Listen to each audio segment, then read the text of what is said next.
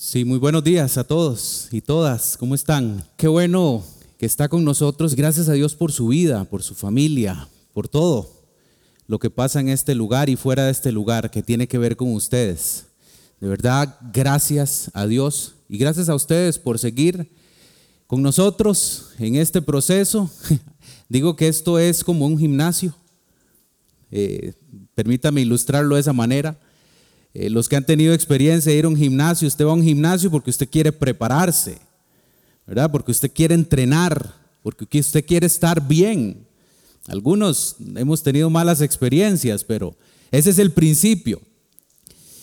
Este es un gimnasio donde usted viene todas las semanas y viene a entrenarse para lo que Dios nos está enviando a hacer ahí afuera. Si usted viene con esa expectativa, estoy casi, casi, casi 100% seguro que Dios va a trabajar con usted de una manera especial. Y seguirá cada vez que usted venga con una expectativa, no solamente de venir a cumplir el horario del domingo, del sábado, porque no me queda otra, porque ya tengo la costumbre de hacerlo. De eso no se trata. Usted tiene que venir a este lugar con una expectativa de que Dios le va a hablar y que Dios está preparando nuestras vidas. Amén. Muy bien, entonces hoy voy a hablar de un tema que muchas veces eh, eh, se torna a ser un tema eh, incómodo, hay que ser sinceros, pero cuando hablamos de obediencia es como un área en donde muchas veces hemos flaqueado o flaqueamos constantemente. Entonces hoy Permítame de verdad con muchísimo amor y mucho cariño que les tengo, darle mi perspectiva de lo que considero que también Jesús, nuestro maestro, nuestro perfecto maestro, enseñó a sus discípulos. Eh, la semana pasada Lisandro nos compartía que la noche anterior a ser entregado Jesús, puso al tanto a sus discípulos de, los puntos y, y, de verdad los temas que tenían que tener ellos sumamente claros de lo que iba a pasar.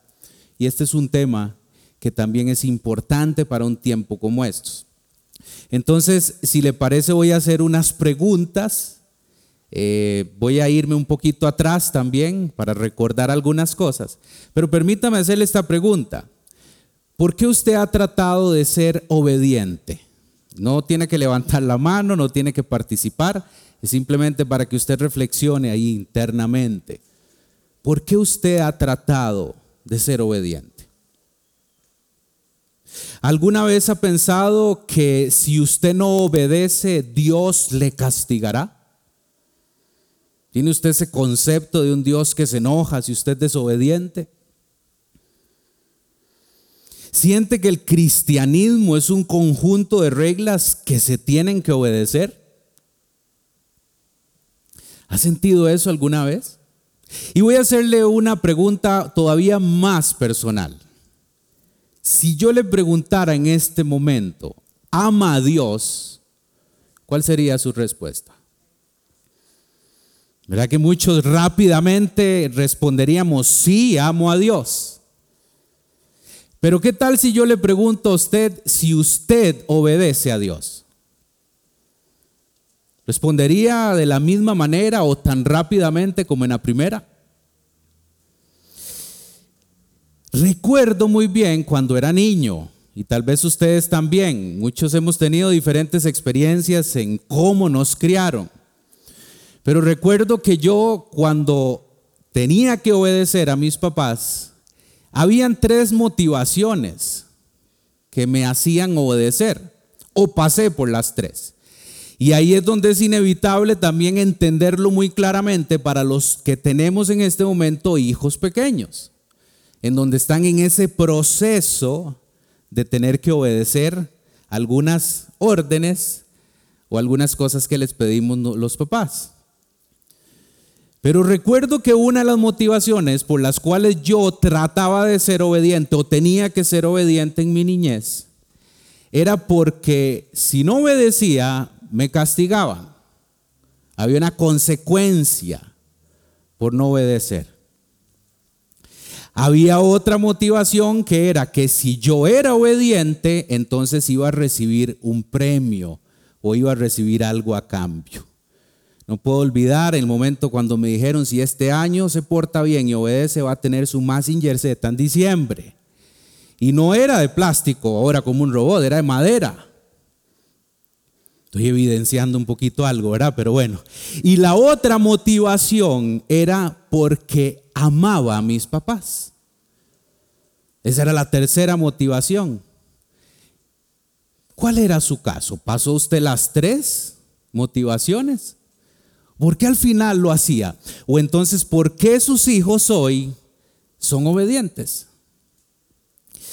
Pareciera que este es un tema de nunca acabar, ¿cierto? El tema de la obediencia. La obediencia es uno de los pilares más importantes para mantener una relación estable con Jesús. Esto es vital, es fundamental. Y a la vez es un tema que se torna inconstante en nuestra vida como discípulos. ¿Por qué? Porque hay momentos en que somos como Abraham. Permítame explicárselo desde esta perspectiva. Abraham, el padre de la fe, al que Dios le dio la promesa. Cuando llega y le dice, Abraham, tome a su hijo Isaac, en ese momento su único hijo, y prepare todos los implementos que necesita para ir a darlo en sacrificio. Abraham no lo pensó dos veces. Fue obediente. Y usted conoce la historia ya en Génesis, donde iba la conversación de Abraham con sus siervos y inclusive su hijo. Hay momentos en que somos como Abraham, no lo pensamos dos veces para obedecer a Dios. Pero hay momentos también en que somos como Pedro.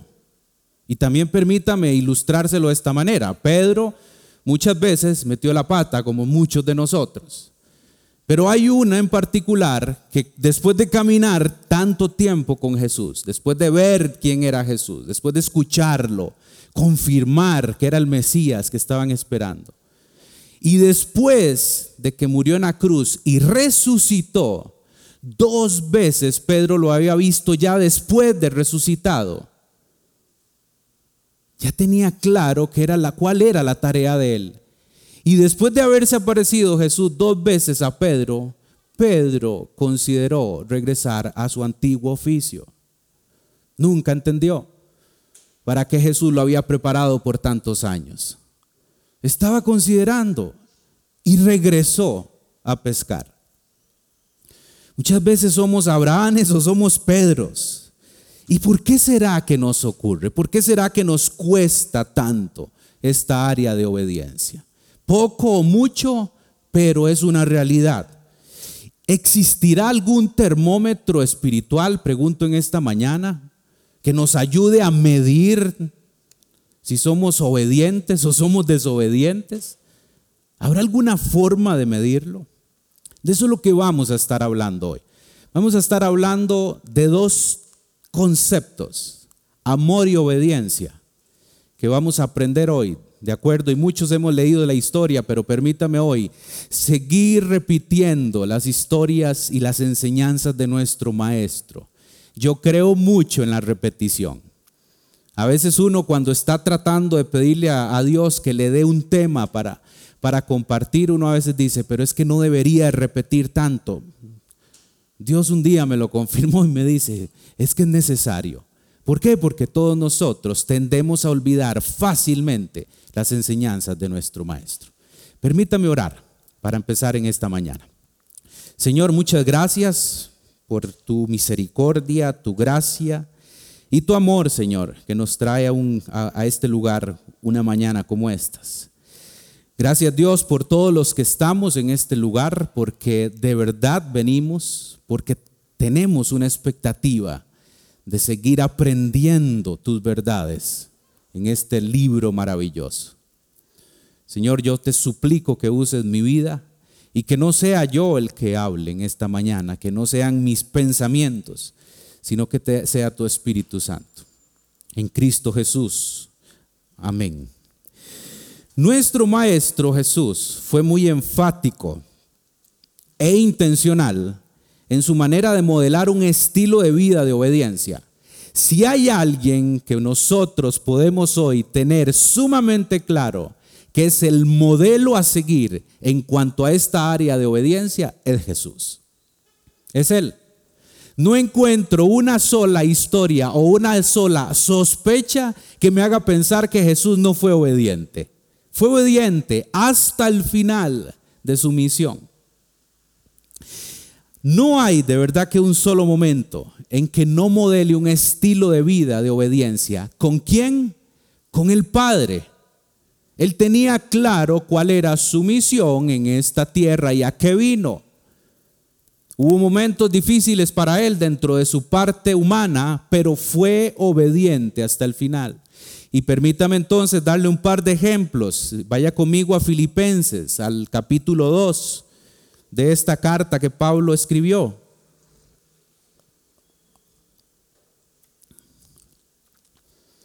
Filipenses 2 y vamos a leer del 5 al 8. Perdón, olvidé también decirles al inicio, si alguien necesita una Biblia, puede levantar su mano y nuestros colaboradores podrían prestarle una. Si no, abra su Biblia o enciéndala ahí en el teléfono. Filipenses 2, versos 5 al 8. Dice, la actitud de ustedes, y vean cómo empieza este verso 5. La actitud de ustedes debe ser como la de Cristo Jesús, quien siendo por naturaleza Dios, no consideró el ser igual a Dios como algo a qué aferrarse. Empieza a encontrar ahí lo que yo estoy tratando de transmitirle. ¿Cómo vemos la obediencia de Jesús? Verso 7. Por el contrario, se rebajó voluntariamente, tomando la naturaleza de siervo y haciéndose semejante a los seres humanos. Y al manifestarse como hombre, se humilló a sí mismo. Y esto es clave. Y se hizo, ¿qué dice ahí? Obediente hasta la muerte. Y muerte de cruz. Es el primer ejemplo que quiero mencionarle del por qué yo quiero hoy transmitirle a usted que el modelo a seguir de obediencia es nuestro Maestro Jesús. Obediente hasta la muerte. Él no tenía la necesidad de hacerlo, no tenía la necesidad de humillarse a tomar una naturaleza como la nuestra. Y lo hizo por obediencia. Vamos a ver otro ejemplo en el Evangelio de Juan, capítulo 6. Juan 6, versos 37 al 40.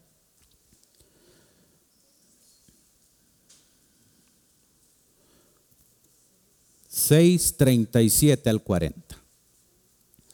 Vamos a dar chance que lo encuentren.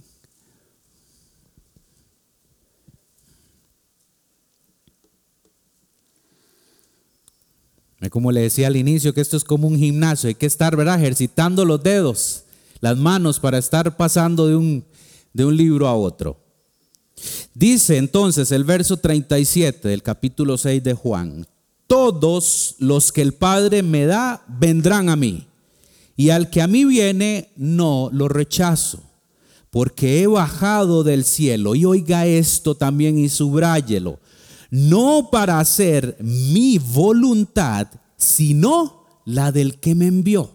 Esto es clave también en esta área de obediencia de Jesús. Verso 39.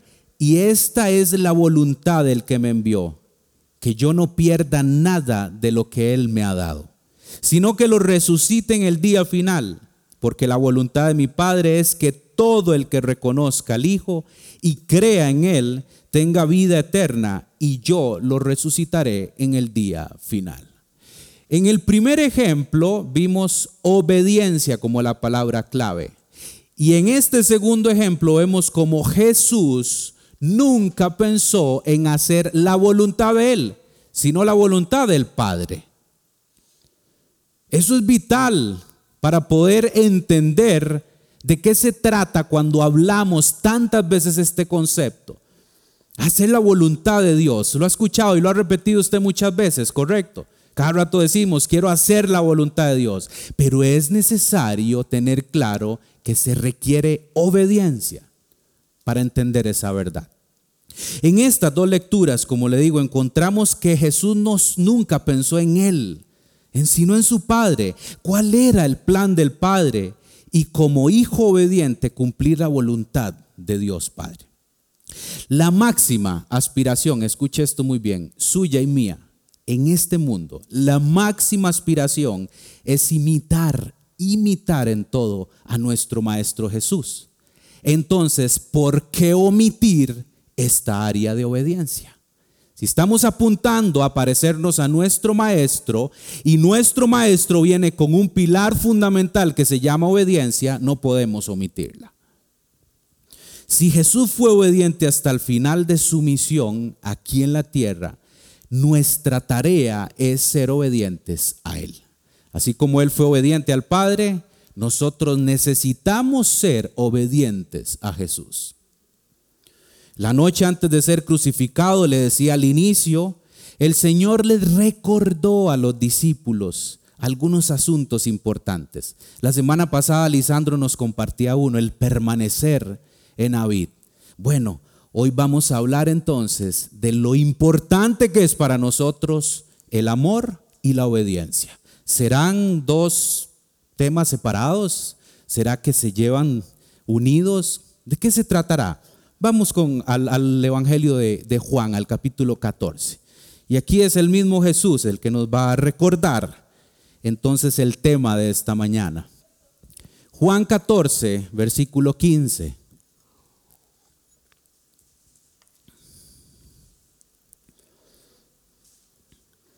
Muy bien, aquí vemos el primero. Dice Jesús, si ustedes me aman, ¿qué dice? Obedecerán mis mandamientos. Repítalo otra vez. Si ustedes me aman, obedecerán mis mandamientos. Saben, podríamos terminar la enseñanza en este momento y podríamos irnos con este desafío. Amar y obedecer. Por eso el tema de esta mañana se llama obedecer es amar. Vaya al verso 21, unos versículos adelante de ese 15. Y hace entonces Jesús una pregunta a sus discípulos en ese momento y nos la hace hoy a nosotros. ¿Quién es el que me ama? Es lo que pregunta. Y aquí viene la respuesta. El que hace suyos mis mandamientos y qué? y los obedece. Y al que me ama, vean la regla que viene acá, mi Padre lo amará y yo también lo amaré y me manifestaré en él. ¿Qué encontramos en esas dos lecturas que tienen en común? Amor y obediencia. Entonces vamos a hacer un pequeñito ejercicio con respecto a estos dos versículos. Voy a darle unas preguntas, pero usted mismo reflexiónelas ahí mismo usted con la palabra. No tiene que responder, por eso le decía al inicio. Pero yo creo mucho y, y he visto lo funcional que es la metodología que es muy judía de hacer preguntas, hacernos preguntas con respecto a la palabra y nosotros mismos encontrar las respuestas. Perdón, la primera pregunta con respecto al verso 15. Puede leerla otra vez. Si ustedes me aman, obedecerán mis mandamientos. ¿Qué condición da Jesús para obedecer sus mandamientos? Piénselo ahí, reflexiónelo ahí. ¿Qué condición da para obedecer sus mandamientos? Otra más, ahí con respecto al verso 15. ¿Será posible amarlo pero no obedecer en algunas situaciones? ¿Será posible que puedo decir, eh, Señor, te amo? Soy un hombre, una mujer que puede decir hoy, te amo, pero vieras que hay algunas áreas en que me cuesta la obediencia. ¿Será posible eso? Y una pregunta con respecto al verso 21. El verso 21 es el que acabamos de leer. ¿Qué diferencia encuentra entre hacer suyos los mandamientos y obedecerlos? ¿Habrá alguna diferencia o no encuentra ninguna diferencia en hacer suyos los mandamientos y obedecerlos? Reflexione, llévese estas preguntas, mastíquelas, pero vamos a seguir. Porque vamos a ir entonces a la primera carta de Juan. Ahora ya no vamos a estar en el Evangelio, sino vamos a ir a la primera carta de Juan. Y ahí voy a darles un poquito de tiempo porque a veces nos cuesta mucho encontrar la primera carta de Juan. Esa carta está entre Génesis y Apocalipsis. Es un chiste viejo. Pero búsquela. Primera carta de Juan.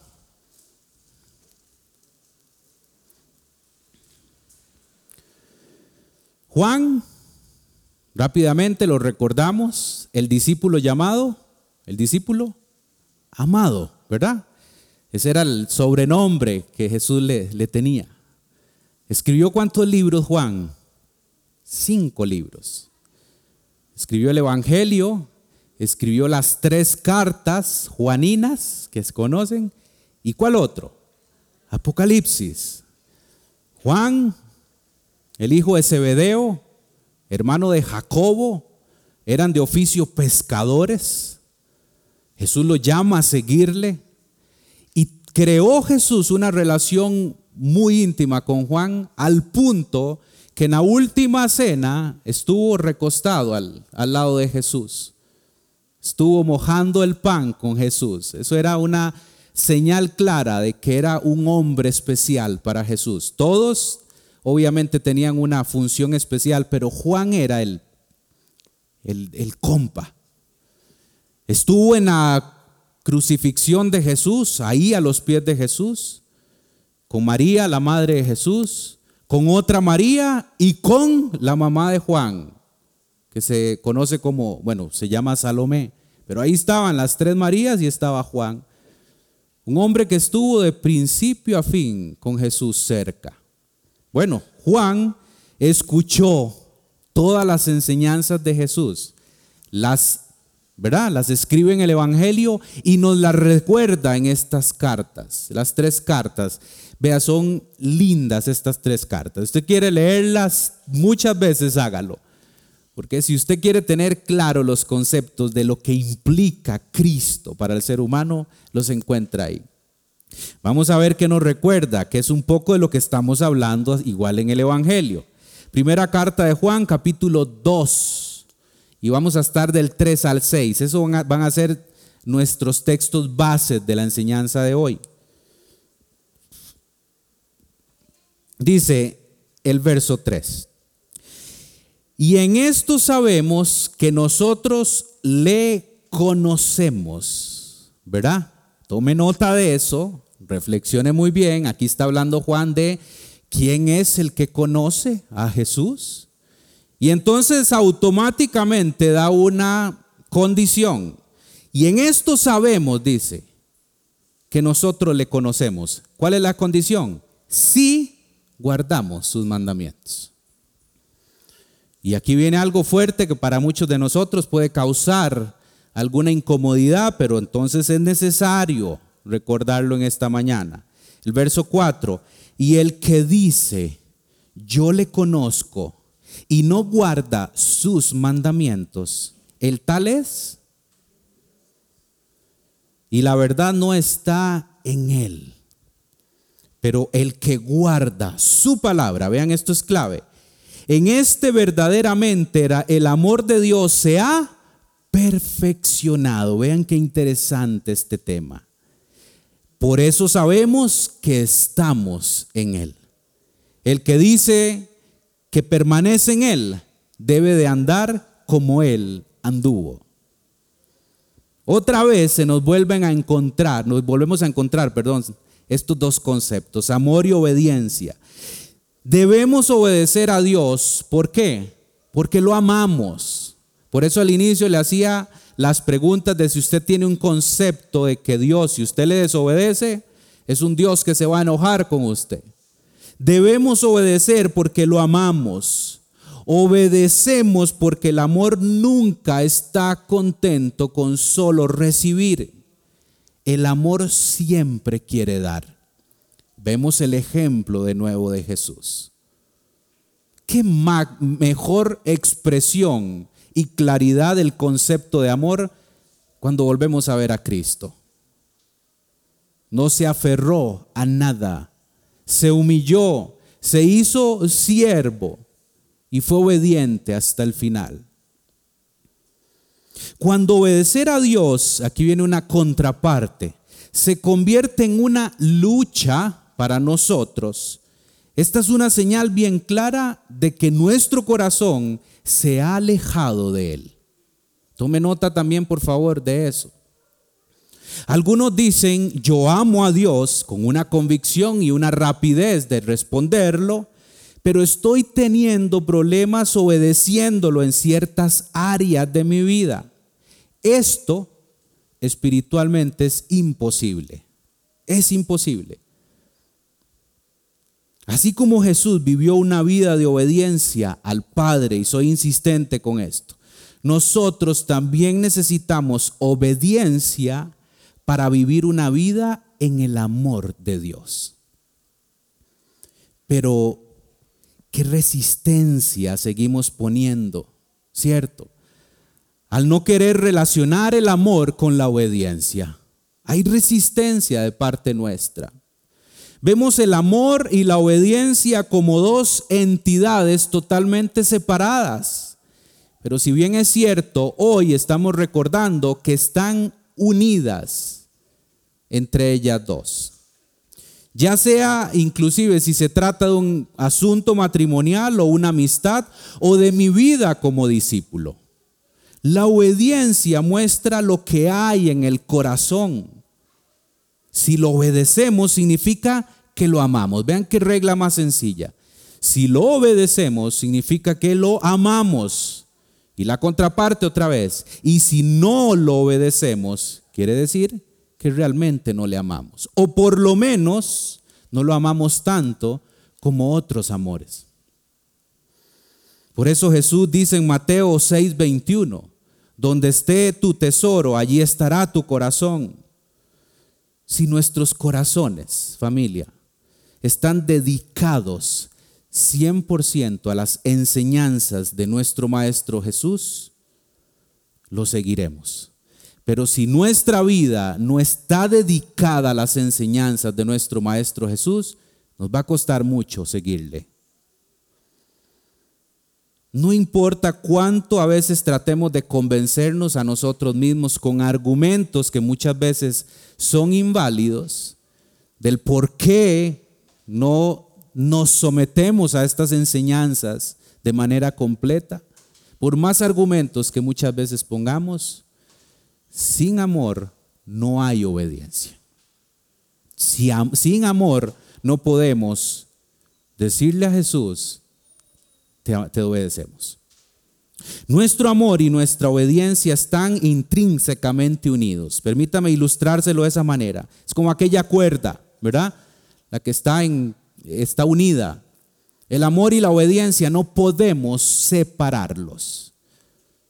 Se lo ilustro de esta manera, 50-50. No puede haber 70-30, no puede haber 60-40. No, si hay amor, automáticamente hay obediencia. Y eso, eso no quiere decir que a veces no podamos actuar de manera superficial o muchas veces hipócritamente, como lo hicieron los fariseos. Un corazón que ama a Jesús es un corazón fervoroso con respecto a sus enseñanzas. Las enseñanzas no se convierten en cargas imposibles porque nos deleitamos en el amor de Él.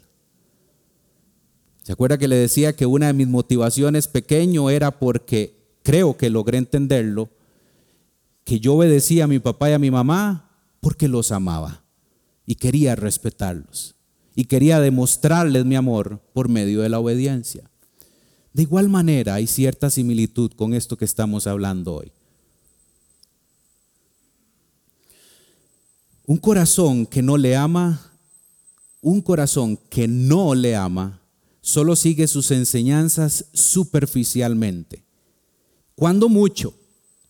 Y es que definitivamente que el amor y la obediencia van mano a mano. Pregunto, ¿cómo es tu obediencia con Jesús? ¿Obedeces solo de vez en cuando? Entonces así es tu amor. ¿Es tu obediencia un poco entusiasta? entonces así es tu amor. Esto es una regla, es una ecuación. Le decía al inicio, no podemos decir amamos a Jesús y no obedecemos en algunas áreas. No pensemos que nuestro amor por Él es todo lo que cuenta y que nuestras acciones no cuentan. Entonces, ya que hemos hablado tanto del amor y la obediencia, ¿de cuál amor es el que está hablando Juan que Jesús les recordó esa noche antes de ser entregado? ¿Cuál es ese amor?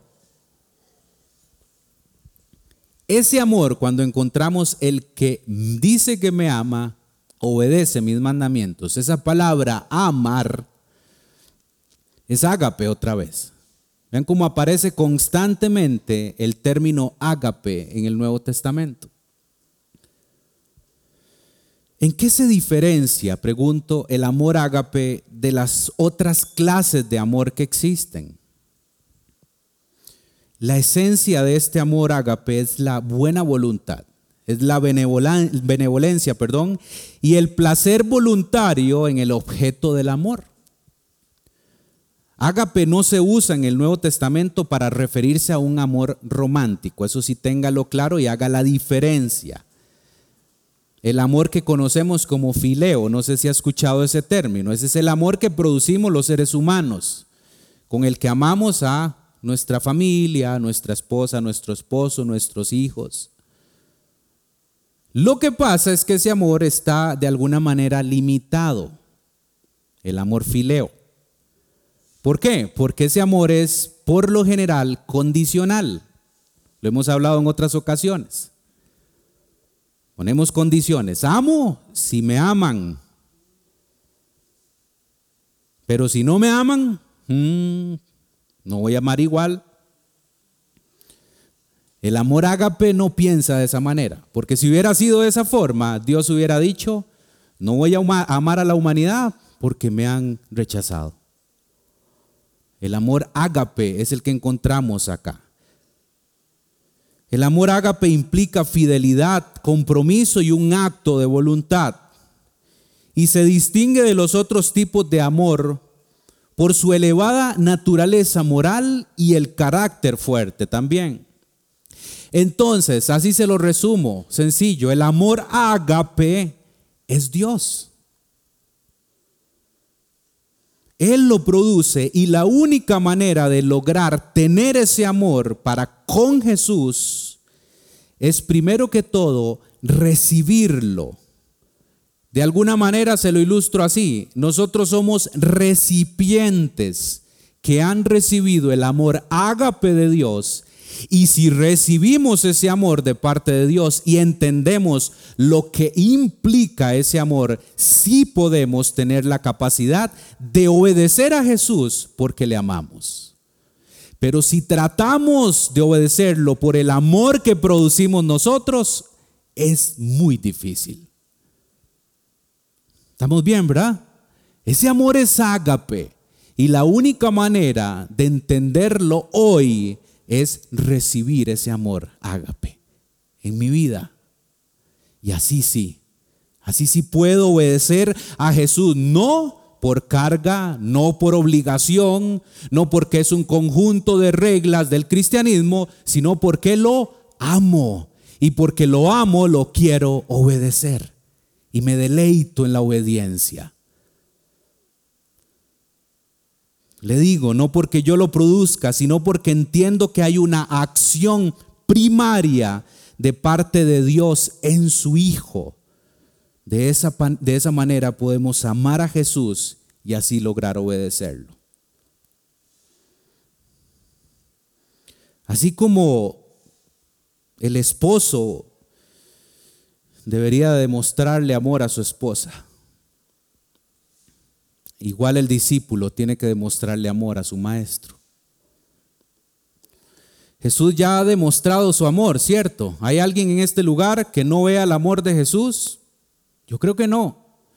Ya Dios tuvo la iniciativa, dice la misma palabra, de amarnos primero. ¿Qué Dios tenemos? ¿Qué Dios tenemos? Gracias a Él, que no dependía de nosotros, que Él nos amara si hubiera estado sujeto a nuestro amor. Si ya Dios tuvo la iniciativa de amarnos, demostrémosle nuestro amor a Jesús. Obedezcamos sus enseñanzas. Alguien dijo que la obediencia a Dios es la evidencia infalible de un amor supremo y sincero por Él. No es un amor hipócrita, no es un amor emocional, no es un amor romántico, no es un amor que solo es de palabras sino que es un amor que es fácil de ver por medio de la obediencia. Muchas personas buscan cultivar disciplinas en sus vidas, entre comillas, para poder ser más obedientes a Cristo, pero se olvidan de amarlo. Y por muy útiles que las disciplinas espirituales puedan ser, nunca podrán reemplazar nuestro amor por Dios. Porque el amor es la disciplina, ¿qué le parece? ¿Saben algo? La obediencia sin amor es legalismo. Es legalismo. Dios mira más allá de mis hábitos piadosos más allá de mi vida moral y más allá de mi, participación en un lugar como estos. Dios examina mi corazón. Y ahí es donde encuentra Él cuánto amor hay. Y si ese amor, ese amor ágape, y si ese amor está produciendo obediencia. Entonces le pregunto también en esta mañana, ¿se ha convertido su alabanza en algo vacío y rutinario? ¿Ha, perdido usted la motivación de leer la palabra de Dios? ¿Es ese su caso o le ha pasado constantemente? ¿Está experimentando un letargo espiritual en lugar de avanzar? ¿Se ha convertido su vida de oración en un rito? Ya lo hace usted con carga. Ya no lo disfruta. No quiere hablar con su padre. Estos son los síntomas de un corazón que se ha alejado de Dios. Y hay que tomar decisiones. Así que entonces regresemos a ese primer amor. A ese amor que de verdad Jesús tuvo para con nosotros. Y automáticamente nosotros reaccionamos en ese amor. Y ese amor va a producir obediencia. Que sea nuestra vida una vida de obediencia. Y tengamos mucho cuidado, muy minuciosos, con lupa. Tengamos mucho cuidado de la desobediencia aún en las cosas más pequeñas. A veces pensamos que hay niveles de desobediencia, ¿verdad? Aquí, uy, aquí soy muy desobediente y aquí apenas un poquito. Tengamos mucho cuidado ¿verdad? Jesús decía que se meten unas zorras ahí, ¿verdad? Y se quieren robar la cosecha. La desobediencia adormece la conciencia, oscurece el alma y sofoca nuestras energías espirituales. Es que la desobediencia de todas formas tenemos todas las de perder. No podemos ni siquiera chinear la desobediencia, no.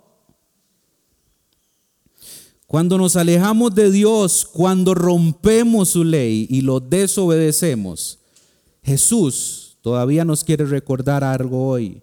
Jesús nos quiere poner, se quiere poner alrededor de nosotros y quiere abrazarnos y decirnos, te amo desde la cruz. Sigamos adelante. Pero también no podemos ser alcahuetas. Jesús nos ama, pero nos demanda obediencia. Así que guardemos los mandamientos de Cristo con una obediencia absoluta. Seamos soldados que no piden nada, sino solo las órdenes de su jefe supremo. Ni condicionan la obediencia y el amor, sino que el amor fluye de una manera natural. ¿Y qué le dice Jesús al discípulo obediente? Eso lo recordamos también en Mateo 28, 20. yo estaré contigo todos los días hasta el fin del mundo. ¿Qué mejor garantía? ¿Qué mejor garantía? Entonces voy concluyendo. ¿En qué podemos entonces empezar a obedecer? Y aquí no lo puedo hacer plural, porque Dios trata con cada uno de una manera personal. Pero entonces el hago más directa. ¿En qué puede empezar usted hoy a obedecer a Jesús? ¿Cuál ha sido esa área en la que le ha costado más? ¿Cuáles son esas cosas que Jesús viene insistentemente diciéndole que le obedezca por seguirle? ¿Cuáles son los obstáculos, las piedras que están ahí estorbándole, que le impiden obedecer a su maestro? Amor y obediencia. Obedecer es amar.